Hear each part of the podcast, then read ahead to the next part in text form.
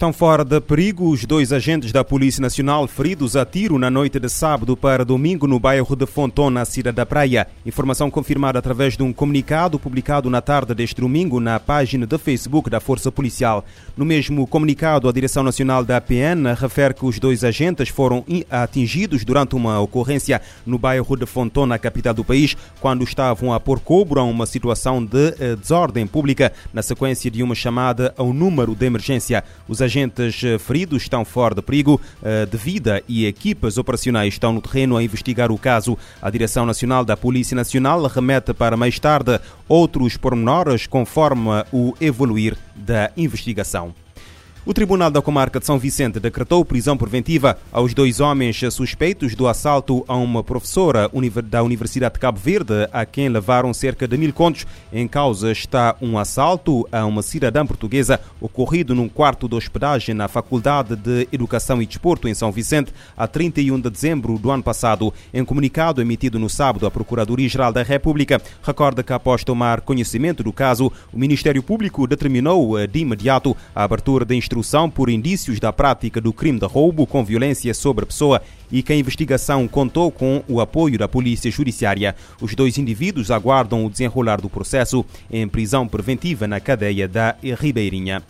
Inicia-se hoje a quinta semana de conflito na Ucrânia, uma guerra que já matou mais de 1.100 civis, incluindo uh, 139 crianças. Uh, quase 1.800 pessoas uh, foram feridas durante o conflito, um balanço feito este domingo pelo Alto Comissariado das Nações Unidas para os Refugiados. No dia de ontem, o presidente ucraniano Vladimir Zelensky esteve a falar com jornalistas russos, uma conversa, entretanto, interrompida interrompida eh, pela Rússia e anunciou que a questão da neutralidade da Ucrânia é um dos pontos centrais das negociações com a Rússia para terminar o conflito e que está a ser estudada em profundidade. Entretanto, já esta manhã, a Ucrânia acordou com ataques aéreos em eh, Kiev, Lutsk, eh, Rivne, eh, Kharkiv e Jitomir. A vice-primeira-ministra ucraniana Irina Vereshchuk acusa a Rússia de cometer atos irresponsáveis e potencialmente perigosos em torno da central elétrica ocupada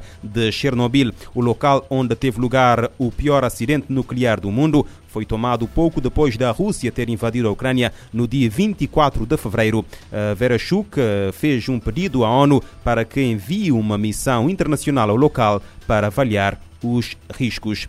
E 45% da população da Ucrânia está preocupada em ter comida o suficiente. O Programa Mundial de Alimentos calcula que um quinto dos habitantes já está a cortar nas refeições. A cadeia alimentar do país sofre os efeitos da falta de veículos e bombardeamentos de infraestruturas vitais. O Programa Mundial de Alimentos, PMA, calcula que 45% da população da Ucrânia está preocupada em conseguir ter o suficiente para comer. A alimentação está entre as principais preocupações dos ucranianos, ao lado de segurança e do acesso a combustíveis. A agência da ONU está mobilizando mantimentos suficientes para alimentar 3 milhões de pessoas no país durante um mês. O PMA calcula que um entre cinco habitantes já está reduzindo o tamanho ou o número de refeições e comendo menos, além de adultos que estão deixando de comer para poder alimentar as crianças. A cadeia alimentar do país está quebrada, com caminhões e trens destruídos, aeroportos bombardeados, pontes que caíram, supermercados vazios e depósitos sem mantimentos. O PMA está especialmente preocupado com as famílias em áreas de combate, especialmente Mariupol, que estão tendo ainda mais problemas para encontrar comida. Da ONU News em Lisboa, lê da letra. O governo turco espera que as conversações entre as delegações russa e ucraniana, agendadas para esta semana em Istambul, resultem num cessar-fogo duradouro que abra caminho para a paz. O número de pessoas que necessita de assistência alimentar aumenta todos os dias no sul de Angola. Na província do Cunene, mais de 870 mil pessoas precisam de apoio alimentar por causa da seca. Em entrevista à RFI, Dom Pio, bispo da diocese de Ongiva, na província do Cunene, afirma que ainda há pessoas a morrer à fome. Há uma seca prolongada. É verdade que começou a chover desde o mês de fevereiro, mas isto não significa que a fome tenha passado. Então, província do Cunene, da Huila, o Quando, Cubango e o Namibe são quatro províncias de Angola do Sul que passam por situação de fome durante os últimos tempos. Começou a chover sim, mas isto é uma chuva atrasada. Quer dizer que uma chuva de dois meses não é suficiente para prover as pessoas de alimentos. Daí a importância de apelarmos pela solidariedade das pessoas, daquelas pessoas que de fato podem ajudar-nos a não digo a combater, mas pelo menos a debelar os efeitos da seca. E como é que as pessoas podem ajudar? Olha, o que nós precisamos é, é de ajuda alimentar. É, precisamos é de mantimentos, é de víveres, porque é, a partir do próximo mês de maio nós teremos a situação mais clara se alguma coisa se fez ou não se fez.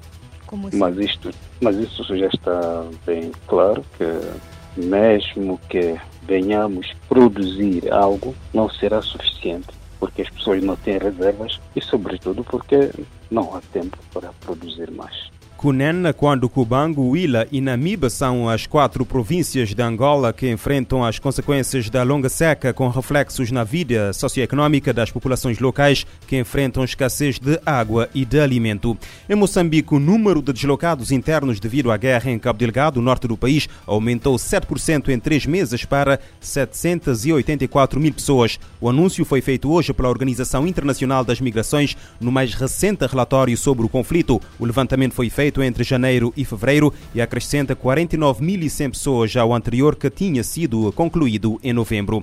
A maioria das famílias que fogem da guerra vive eh, com eh, comunidades que os acolhem, eh, enquanto cerca de um quarto está em campos de deslocados. As crianças continuam a representar metade da população deslocada. A OIM destaca a comida e abrigo como principais necessidades. A província de Cabo Delgado é rica em gás natural, mas aterrorizada desde 2017 por rebeldes armados, sendo alguns ataques reclamados pelo grupo extremista Estado Islâmico.